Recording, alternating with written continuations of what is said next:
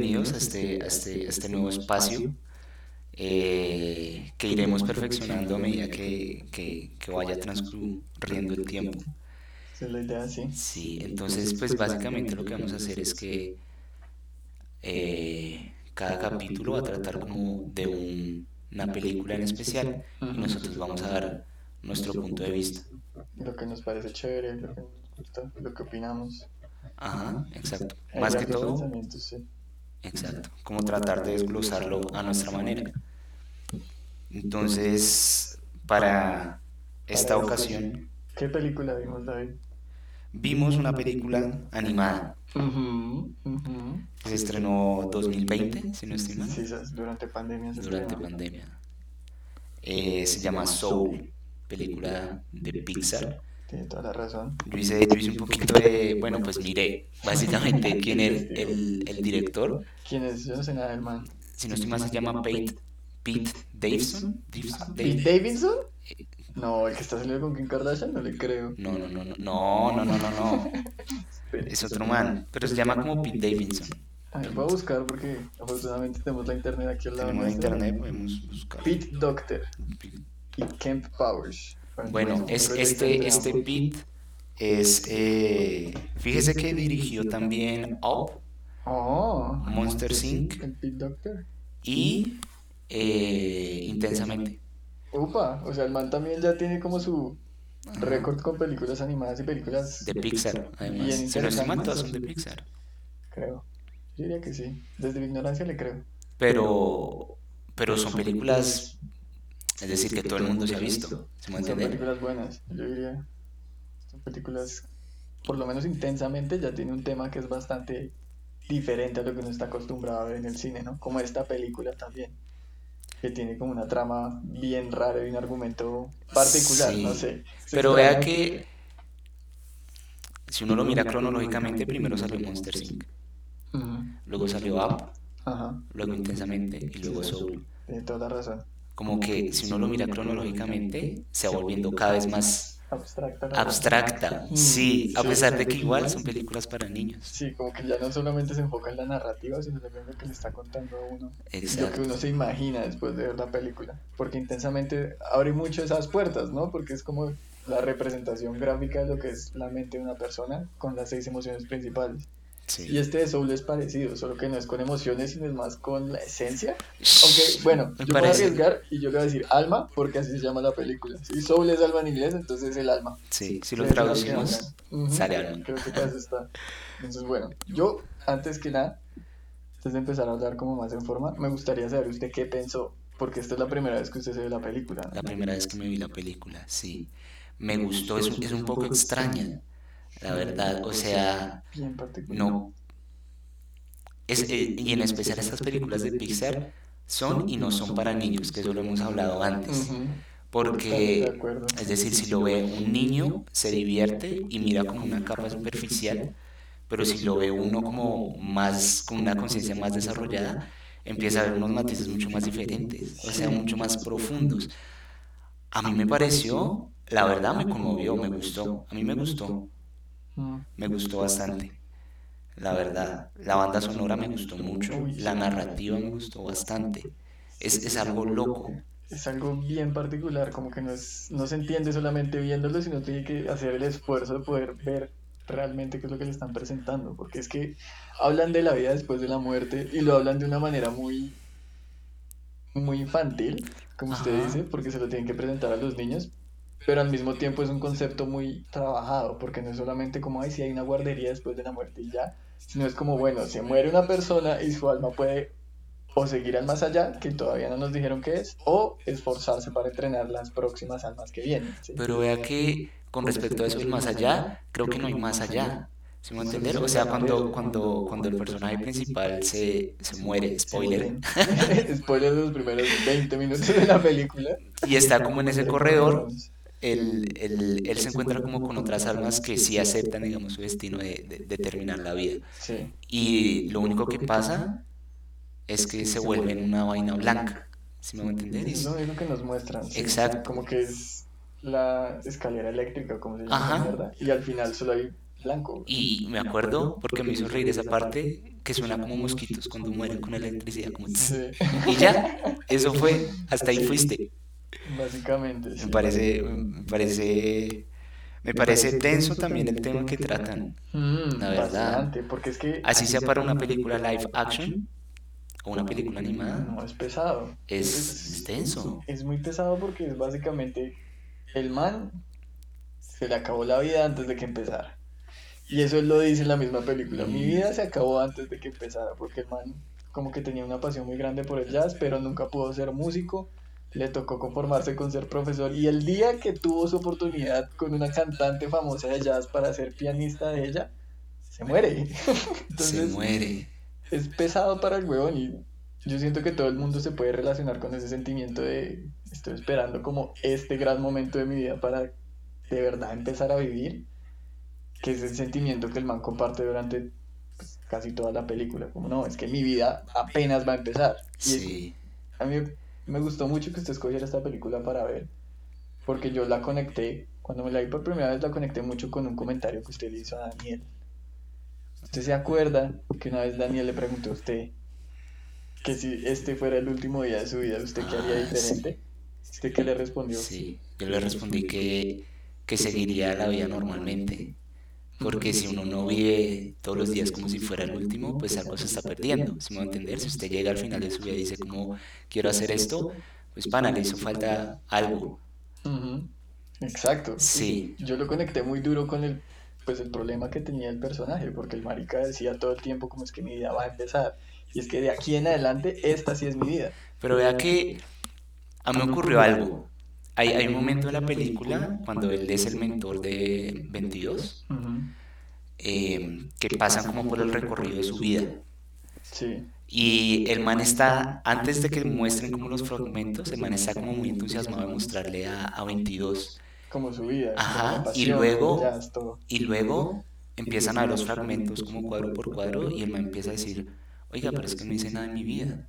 Mm, Pero el man, en su mente, tenía pensado como que su vida era algo más, ¿sí me hago entender? Sí.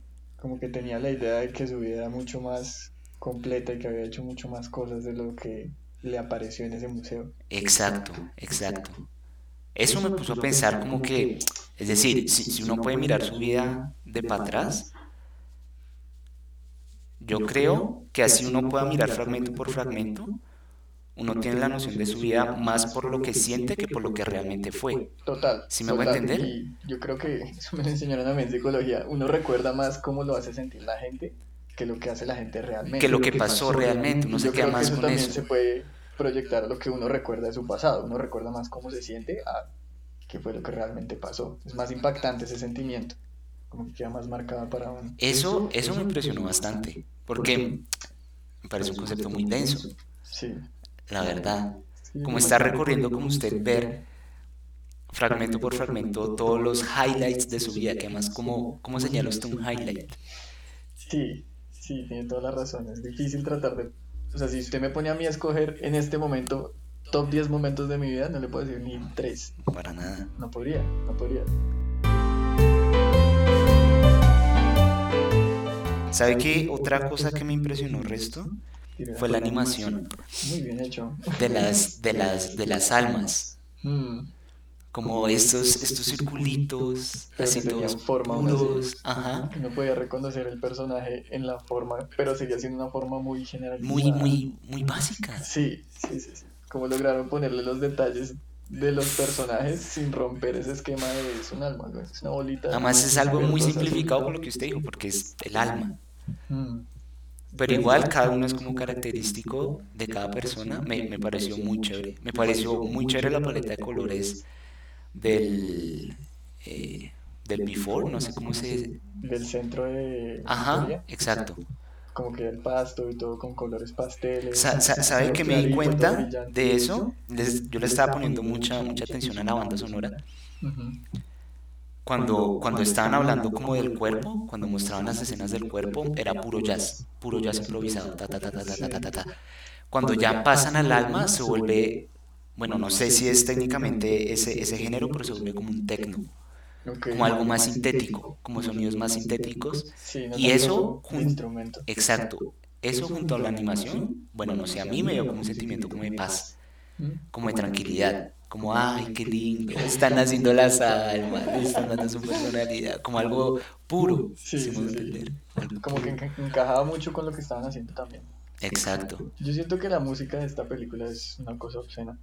O sea, es muy bueno. yo no sé de música, pero como el man lo explicaba y como me lo mostraban en la animación, como de que el jazz es solamente nosotros expresando nuestros sentimientos a través de la música. Y sobre todo en esa escena cuando está como, ¿cómo es que se llama? Dorothea Williams. Ajá, Cuando está tocando por primera vez con Dorothea Williams y que se deja llevar. Que se y solla. Ush, a mí me quedó re claro que ese man cogió y se robó todo el escenario para él solo y no- yo nunca había visto en una presentación en vivo que algo así pasara. Y creo que por eso es que el jazz a mí se me hace una cosa tan interesante. Porque es una cosa que está viva mientras se está presentando. ¿sí? sí. Es, es lo que usted dice. Es algo que se, improvisación, se va creando a medida, a medida que va pasando la, la presentación. Yo le tengo una pregunta, Ajá, de- desde mi ignorancia musical. ajá. ¿Cuál es la diferencia entre el soul y el jazz? Es una buena pregunta, La que no tiene respuesta. de la que no estoy seguro de la respuesta. Porque es que yo busqué y lo que entendí es que el soul es como el bebé del blues y el jazz. Hmm, Entonces el jazz es como viene antes y del jazz sale el soul. sí. Porque es que hasta esta vez que me vi la película esta noche, marica, yo pensé que el soul y el jazz eran como la misma vuelta. No, no, no, Porque no, la no. música está llena de jazz y se llama, pues la película se llama Soul.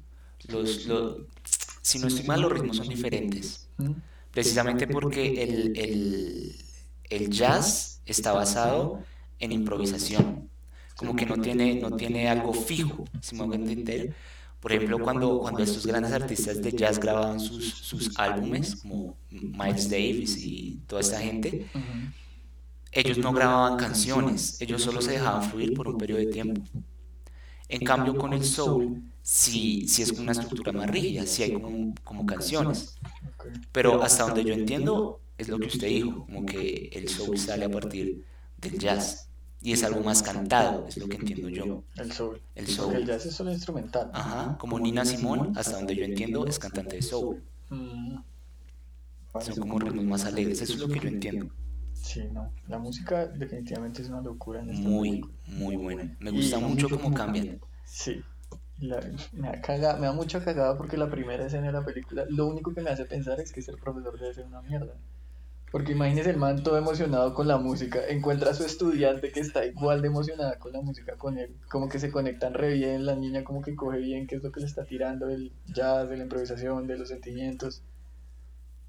Pero todo el resto de estudiantes se lo quedan mirando todo raro y después la ¿Qué hace? No, marica, yo tengo 12 nomás. Pero vea que la, la, la, la chinita se deja fluir. Mm. Al principio, en, la, en esa primera escena, la chinita se deja fluir y luego se da cuenta que todo el mundo la está mirando y que se siente como fuera Sí.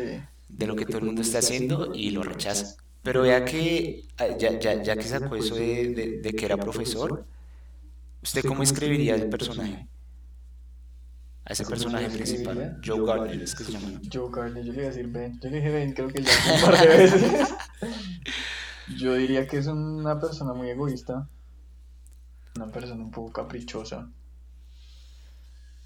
Una persona que, no sé, siente que la vida le debe. Tiene una perspectiva de la vida de que yo doy, pero recibo lo mismo. ¿Sí? No sé, a mí se me dio como que el man estaba tan metido en sus sueños y en su cuento que estaba ignorando todo lo que estaba pasando alrededor de él. Por eso digo que es una persona egoísta y creo que eso es lo que a él lo empuja Sí. a hacer todo lo que hace, como tirarse todas las veces en el huequito a ver si puede llegar a la tierra, hacer el trato con 22 para robarle la fichita. Todo lo hace a, a raíz de que él quiere vivir su vida y él siente que no la puede vivir. Quiere vivir su día, Sí. yo creo. Porque Ese el- momento ese de momento tocar de con tocar con esa vieja. Que casi no le pasa, ¿no? Porque lo vieron Sí. en un traje de hospital con una pizza y, un gato en el hombro. El gato, el gato está. Es muy chistoso. sí, sí. Pero. Pero vea que, a pesar de que. O sea, es cierto que el, que el man es egoísta, yo creo que el man también tiene un- una. dedicación por enseñar, porque es profesor. No Y es raro porque igual es egoísta. como que le gusta ver esa chispa en los demás. Exacto. Porque ese es el momento en que él siempre como que se conecta con nosotros, cuando los ve como en su zona. En su Que zona. también la definen en la película, sí, ¿no? sí, sí, sí. Es, es- que severo término. ¿Cómo lograron mostrar cuando uno está tan concentrado en algo que se pierde? Porque yo siento que eso es- nos ha pasado a todos. Que uno está tan metido en un libro, una película, en un juego, tocando música, lo que sea, que uno se pierde totalmente. Y como ellos literal hacen un espacio físico donde la persona se levanta y llega como a esta conciencia en la que uno no está consciente, sintiendo todo Pero lo que es algo haciendo. compartido. Exacto, que no es solamente Es una misma zona en la que usted y yo podemos llegar de diferentes formas. Y a mí me tramó mucho que esa misma zona es la misma zona de las almas perdidas. Es denso. Porque eso, por lo menos a mí me pone a pensar mucho como mucho de algo bueno no es tan bueno a veces, ¿no? Yo anoté, yo anoté la frase que decía el man en, en el, en el barco. Que de hecho esa voz la hace ah, un inglés que hace un programa como de talks. Apellido Norton, no me acuerdo. ¿Edward Norton? No, es, empieza con G, pero bueno. Graham Norton. Eso. El caso es que por acá tengo, por acá tengo escrita la frase que el man dice. El moon no sé qué, el hippie. El moon, moon yo no sé qué, sí. Es un parche. When joy becomes an obsession, one becomes disconnected with life. Mm, Y, Y creo que cuando el man está diciendo esa frase, hay, hay, hay un alma que baja a ser un alma perdida. Como que uno, uno ve esa, esa transición. Sí, Me parece denso. algo denso. Claro, y yo siento que es muy cierto, porque es que hay gente que se pierde tanto en una sola cosa que eso es lo único que es. Sí. Se vuelve como esas almas perdidas que lo único que hacen es repetirse como tengo que vender acciones, tengo que vender acciones, tengo que vender acciones. Su vida se reduce a una sola cosa. Y yendo un poquito por la tangente, parte de por qué yo no quiero nunca hacer, o pues no consideraría hacer un doctorado, es porque todas las experiencias que he escuchado de mis profesores sobre los doctorados es eso, que la vida se les vuelve una sola cosita y yo no me puedo imaginar haciendo eso. ¿no? Es denso. Porque además, volviendo a la película, cuando, cuando al principio se, se encuentran con este barco, Ujú.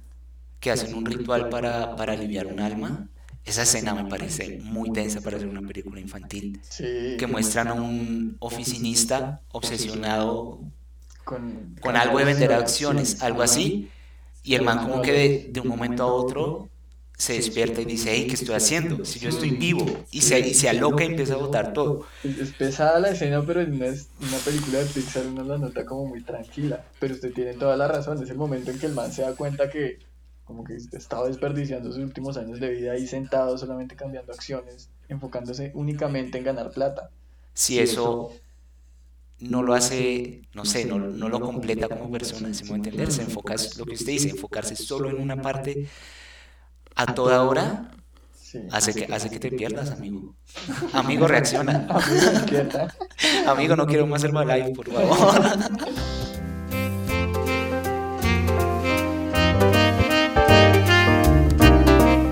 ¿Sabes qué otro concepto me pareció muy alerta de la película? ¿Cuál? Aparte del de la, la zona, todo esto de las conciencias de las que no estamos conscientes con lo de la mentoría, lo de que su chispa no es lo mismo que su propósito. Uf, Eso a mí me Fuerte. parece que es, si, si todo el mundo pudiera llevarse solo una cosa de la película, debería ser eso. Que la chispa de uno no va a ser siempre el propósito. uy, Y sí. eso, yo siento que eso es una verdad muy jueputa para entender y para procesar, porque es que le digan eso que a usted le gusta tanto hacer y que lo hace tan bien, Ese no es, ese no es su motivo para vivir. esa no es la razón de la por, por la cual usted está acá. Porque me acuerdo que el personaje, Joe, decía a toda hora, es que yo vivo para tocar música. Ese, ese es mi propósito, ese es mi propósito. Y me acuerdo que Jerry Un Jerry, sí, porque hay varios Jerrys. llegó y le dijo, ah, usted siempre pensando que en un propósito de la vida, Sí, sí. si no hay... Lo que yo entendí de la película, como un mensaje por ahí muy, muy escondido, es como, pana, no busques propósito. Un propósito lo das tú. Exacto. Yo, yo creo que eso se refuerza un poco con toda la historia de 22. Porque es que en últimas 22 consiguió su chispa viviendo. Y no se sabe qué es. Y no se sabe cuál es la chispa. Exacto. Para mí, yo como yo lo interpreté, fue que la chispa de 22 es vivir. Es ¿sí? Y yo siento que ese de pronto es el propósito de todo, solamente vivir, güey. No Sí, que preocuparse por más. A mí me gustó también, yo lo conecto un poco con lo que dijo esta señora Dorothea Williams. Después del toque que está hablando con Ben, Ben, Joe. Joe, Joe, Lo del agua. lo del agua, la metáfora del agua, que el, el pez está nadando en el océano y le dice al otro pez como, ¿dónde está el océano? Yo quiero ir al océano. Yo quiero ir al océano. Y el otro le dice como, perrito, estamos en el océano, ¿de qué hablas? Como, no, no, no, yo estoy en el agua. Yo no quiero estar en el agua, yo quiero estar en el océano. Que es como buscando una experiencia diferente a la que uno está viviendo. Y eso muchas veces viene de la inconformidad, no porque no sea real, ¿sí? Sí. Como lo de que... A mí, sí, sí, totalmente. Como que usted siempre está buscando un- algo más, sin saber que ese algo más usted ya lo tiene. Claro, sí, usted está vivo. Y que usted no necesite de algo más. O sea, donde usted está es todo lo que va a tener y eso es- está bien, porque eso es todo lo que usted necesita, ¿no? Ajá. ¿Sabe, sa- sabe que me pareció muy interesante? Que- El, eh, esa idea de los Jerrys y los Terrys. Porque, es decir, ellos son los jefes. En teoría, ellos deciden quién muere y qué personalidad le dan al, al que va a vivir. Claro. Es un ente muy, muy crack, digamos. Sí. Y la forma en la que lo representan es un dibujo que se llama un one-line drawing, una línea continua de un dibujo, algo muy abstracto, Ajá. para que los, los, las almas pequeñitas también lo entiendan. Eso se me hizo algo muy chévere. Hmm. Sí, sí, la película está llena de esos detallitos que son como raro. No sé, a mí me gustó mucho también. Yo siento que es una muy buena película. Sí, y hay, hay unas cosas de la narrativa que sí siento que falla. Como, yo no sé si usted se dio cuenta, pero cuando Joe vuelve para buscar a 22 después de que ella se vuelve una alma perdida, él como que se conecta con Moonwind. Y el man literal llega al barco y le dice, Moonwind, 22 está perdida. Y Moonwind le dice, Sisas, yo sé dónde está. Y se van hacia allá. ¿Sí? Hay varios momentos que son así, donde... Pero lo que pasa es que la película también se mueve tan rápido que uno no lo nota. Es cierto, yo no lo había notado, yo no lo había notado, Ajá. pero es cierto. Sí, son esos momentos donde el otro personaje... Es como Tiene, si tiene la respuesta perfecta para que siga la narrativa sin problema. para que la narrativa no frene ni tenga una pausa. Porque precisamente la película creo que quieren que se mueva constantemente. Sí, porque igual, de nuevo, es una película infantil. Necesita ese tipo de cosas. Obviamente los niños se van a aburrir si le hablas todo el tiempo de jazz y de las almas perdidas. Total, tiene toda la razón. o sea, Obviamente. es- es- yo siento que eso también es, es parte de la película, tener que entender que esos momentos narrativos de pronto van a suceder, porque es una película de niños y eso está bien. Pero yo aún así considero que Soul es una buena película, una porque buena no película. solamente uno se disfruta la animación que ve y la música que escucha, sino que uno termina pensando en esos conceptos que uno le presenta. mucho, mucho. Y Yo, que, yo quedé pensando bastante en esa película porque me acuerdo que, volviendo a lo de la chispa y el propósito, no sé por qué yo lo conecté con cuando uno va, bueno, nosotros que ya nos graduamos, pero cuando uno va a escoger una carrera de universidad, que usted le dice, tiene que escoger algo que lo haga feliz porque lo va a hacer. Ese va a ser su propósito para vivir el resto de la vida. Usted se va a enfocar en eso el resto de la vida. Entonces, escójalo bien. ¿Sí me va a entender? Eso me hizo pensar que uno a veces, ya, por, ya que sea por sí solo, por cómo se cría, también confunde con que la chispa debe ser su propósito para vivir. Sí. Si yo estudio ingeniería biomédica, tengo que dedicarme a eso al 100% porque eso me va a hacer feliz. ¿Sí me hago entender? Eso fue lo que, eso fue lo que a mí me hizo pensar eso de la chispa. Como que uno no tiene que hacer solamente algo Exacto. porque sea bueno, porque lo haga feliz. Uno puede hacer más vaina. Ajá, exacto. Como bueno, a usted le gusta la psicología, listo. Parce, dedí- dedíquese, dedíquese, pero tampoco se obsesione. Se vuelve un alma perdida. Porque es que la vida tiene que ser una cosa más que solo solo una cosa. ¿sí? Tiene que ser Exacto. algo completo, tiene que ser, no sé. O algo que lo complete usted, porque igual su definición de plenitud y mi definición de plenitud son totalmente diferentes. Y el de cada uno es diferente. Y si, y si usted, digamos, si usted estudia algo, chévere, por ejemplo, yo amo lo que estudié, pero igual yo sé que no me, no me voy a dedicar 100% a eso porque me enloquezco. A pesar de que me encante y amo lo que hago, no me puedo obsesionar con eso. Se vuelve un alma perdida. Me vuelvo un alma perdida, por allá perdido en un laboratorio. No, amiga, despierta. amiga. Date cuenta. Ese jefe no te conviene.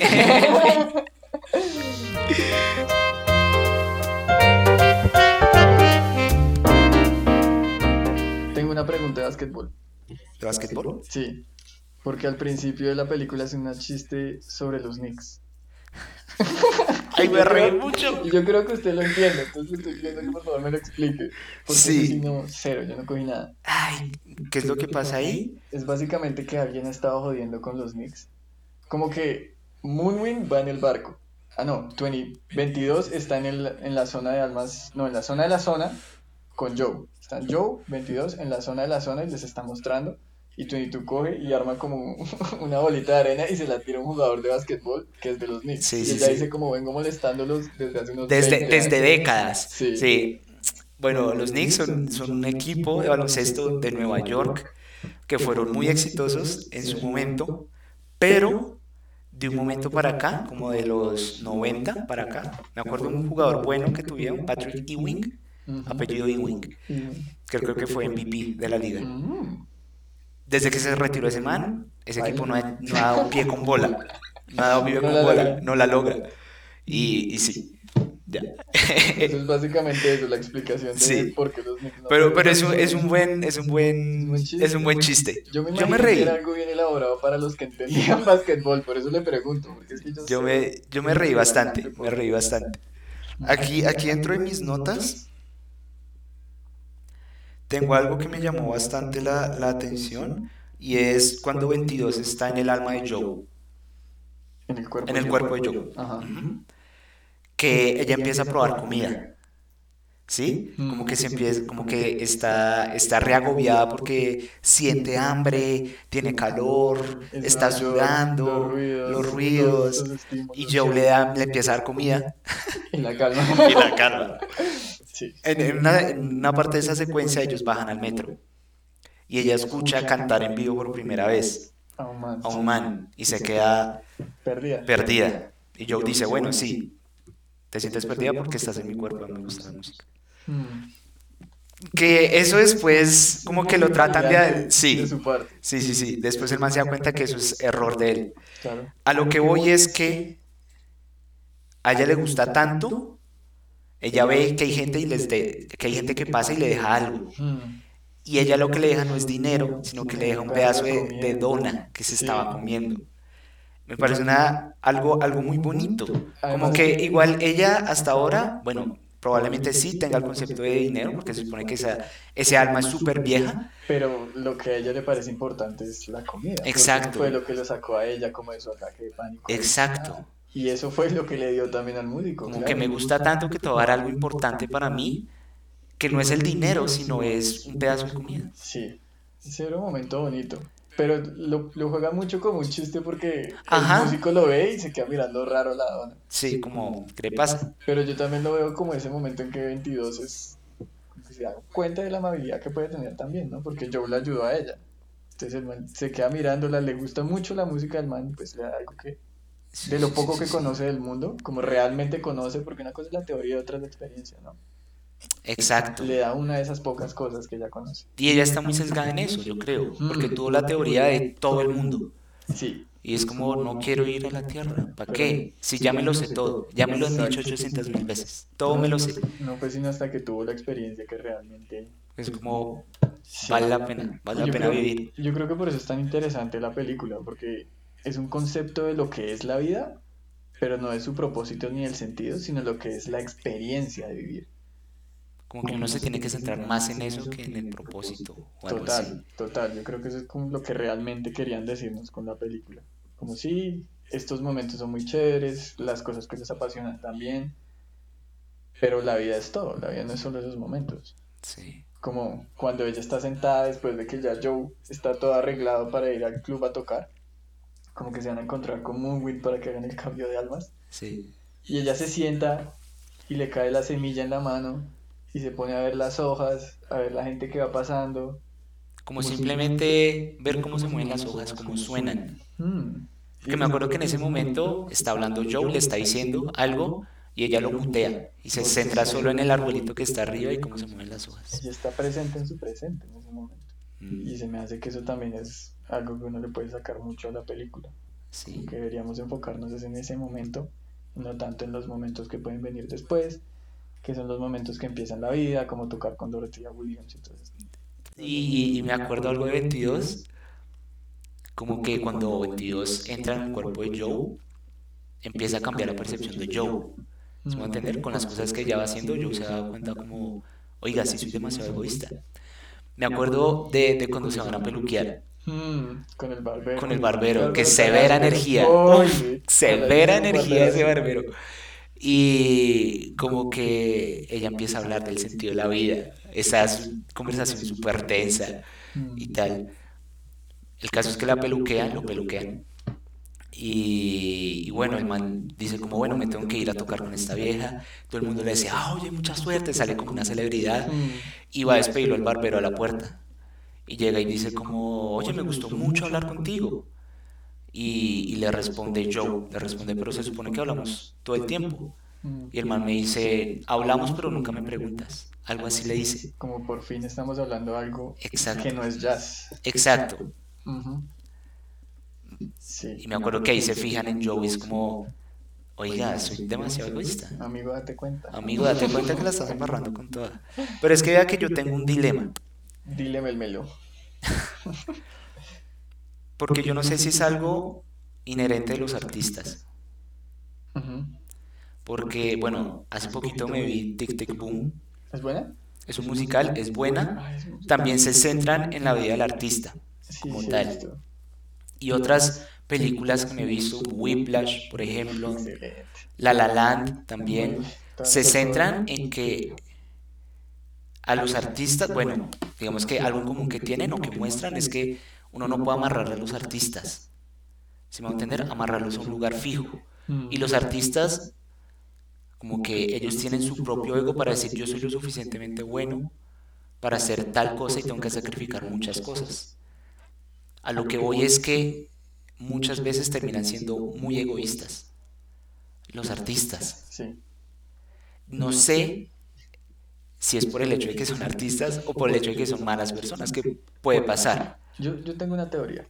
¿Se la puedo dar? Démela. Mi teoría viene de mi experiencia con artistas. Que yo tengo un poco de experiencia cercana con artistas. Ajá. Para un artista, poder expresar lo que siente y lo que piensa es muy importante. Tiene que hacerlo de maneras normalmente no verbales, ¿no? Como en estas situaciones que estamos hablando de músicos, pintores, todas estas vainas. Eso significa que tienen que estar muy conectados con sus sentimientos, sus pensamientos y su personalidad, porque en últimas eso es lo que puede proyectar sus pensamientos y sus sentimientos. A través de nosotros es que comunicamos eso, de esa personalidad, ¿no? De ese ego. Hmm. Y cuando ese ego se usa tanto, pues yo siento que debe tender a crecer, o por lo menos a fortalecerse, ¿no? Sí, Entonces, si ese ego continúa creciendo y continúa fortaleciéndose, pues es más normal que terminen siendo egoístas, porque piensan en ellos, porque eso es lo que los mueve, porque eso es lo que los ayuda a expresarse, porque eso es lo que en últimas les da la plata. exacto, exacto. Es que también me acuerdo, pero está, está muy bien esa... Muchas gracias por esa reflexión. Porque, es decir, ¿hasta qué punto uno tiene que ser arrogante Hmm, y decir, porque me acuerdo mucho, Porque es que para los artistas es importante ser arrogante, ¿no? Muchas Porque es necesario. me acuerdo de, bueno, un podcast que escuché hace algún tiempo, ¿Podcast? un podcast que no era este, Ah, sorprendentemente. Eh, era un periodista deportivo. sí. Y el man decía como a los deportistas de alto rendimiento, ellos tienen que ser arrogantes. Que tienen que llegar, tiene que llegar un momento, si yo quiero ser el número uno, decir, es que yo soy el número uno y usted no me lo va a quitar. Y yo hago las cosas mejor que usted. Pero tiene que ser un punto solo. Si usted, de nuevo, empieza a ser arrogante mucho tiempo, ese ego se va fortaleciendo, como usted dice, Claro. se empieza a obsesionar, se vuelve un alma perdida. Volviendo un poquito a la película, eso no lo muestran en la película, lo que usted dice que la arrogancia es necesaria para los artistas. Porque cuando Joe llega donde Dorothea Williams y ella le dice como no, papi, usted es Exacto. muy raro, usted como así con su traje, Con su bata, así todo regado de comida, con un gato en el hombro, eso sí no se puede. el man literal le toca pararse fuerte y decirle a su ídola, yo soy muy bueno en jazz y usted se va a perder de una oportunidad muy buena. Si usted, si usted me rechaza va a ser el peor error de su carrera, le dice algo así. Y en ese momento es gracias a esa arrogancia que yo puedo conseguir esa segunda oportunidad para volver a tocar. Entonces yo sí creo que es importante la arrogancia. No, no, yo no creo que sea importante la arrogancia. Yo creo que es importante la seguridad en uno mismo y en que uno es bueno haciendo lo que hace. Lo que pasa es que eso a veces se confunde con arrogancia. Es que es denso. Hmm. Es, es, fuerte encontrar ese, ese... Esa diferencia, ese punto limitador entre lo que es arrogancia y confianza. De una escala del 1 al 15. ¿Del 1 al 15? Sí. Particular esa escala me gusta. A ver, ¿qué, calificación le pondrías? ¿Qué calificación? Para que quede claro que es lo que sí, sí, sí. no asumamos, ¿Qué calificación le daría a la película en general? En general. Englobando todo. En una bolsa. En aspecto, sino todo. En una bolsa hecha todo. Personajes, música, historia. Todo, todo. el paquete completo. Ajá, del 1 del uno al 15. Del 1 al 15. Yo le pondría como un 11. Un 11. 10 y medio, 11 más o menos, sí. Porque creo que yo ya discutí un poquito los errores que le veo. Ajá. Y sí siento que por ser una película para niños está un poquito como amarrada. Como que no la dejan salir con toda la creatividad que uno puede ver a través, sino que le ponen estos, no sé, como muy producida por Hollywood, porque es Pixar en últimas, entonces le ponen estos puntos a donde tiene que llegar. Tiene que haber un personaje que se pueda hacer un dibujo, un, un, juguete, tiene que haber música interesante, tiene que haber alguien que sea así como súper grosero y que hable de vuelta, tiene que haber dos escenas por lo menos donde la gente tenga que llorar y al final todo sale bien. Todo sale bien. Entonces siento que seguir ese esquema y que le habían puesto esas cuadrículas a la película de pronto le dolió un poco. Entonces por eso diría que 10 y medio. ¿10 y medio o 11? 10 y medio. ¿10 y medio? A mí me gustó la película, pero yo creo que está muy sobrepensada para ser una película de niños. Es que tiene mucho. O sea, el potencial de la película se nota que la gente tiene unas ideas increíbles. Pero me parece muy densa para ser una película infantil, no sé, es mi percepción. Hmm. Si tocan temáticas pesadas como la del man perdido ahí en su trabajo, pues el personaje principal se muere como tres veces. Entonces, si, se cataloga como película infantil, a mí no me parece que sea una película infantil. ¿No? ¿Sí, me voy a entender? Como un desliz de género ahí. Pero entiendo que pudo tener más impacto por venderla como una película infantil. Es que es Mucho más, comercial. ¿Sí? Porque, obviamente un niño no va a ir solo. Si va un niño, tiene que ir la familia. Sí, sí, exacto. A ver la película un cine así fue como yo lo, así es como yo lo veo un poco. la película infantil es solo el medio por el cual quieren transmitir todas estas ideas interesantes. Porque la, no pueden hacer una película sobre estas ideas interesantes, porque seguramente vendérsela a un ejecutivo de Disney o de Pixar debe ser sí. putísimo. ¿sí? sí, sí, No sé. Entonces, devolviéndonos en una escala del 1 al 15. Al 15 yo le daría también un, 11. ¿Un 11? Un 11. Mm. A mí me parece que es adecuado porque no es una película mala. Y lo que decimos, uno queda pensando sobre la película después de que la termina. Mm. Uno se goza toda la música, se goza toda la animación. Lo que pasa es que hay ciertas cosas que uno le las falla. Sí, sí, sí. que está bien. Totalmente. Mm, me gusta, me gusta esa escala de 1 a 15. Siento que ahora es más fácil calificar las películas porque de 1 a 10 son regulares. De 10 para arriba son películas buenas. Son películas buenas. Pero aún así hay más para ir arriba. Hay más 15. para arriba. 15. Llegaremos, yo creo que llegaremos en algún momento. Depende de qué película veamos. Sí. Bueno, yo creo que eso fue todo por, por, por esta vez. Yo creo que estuvo completo. Igual recibimos feedback. Feedback. Cualquier tipo. Eh, sí, con mucho gusto. Y nada, nos veremos en, nos escucharemos. Nos escucharemos. Usted y yo nos vemos. Nos vemos. De pronto. Nos escuchen, eh, en una próxima ocasión.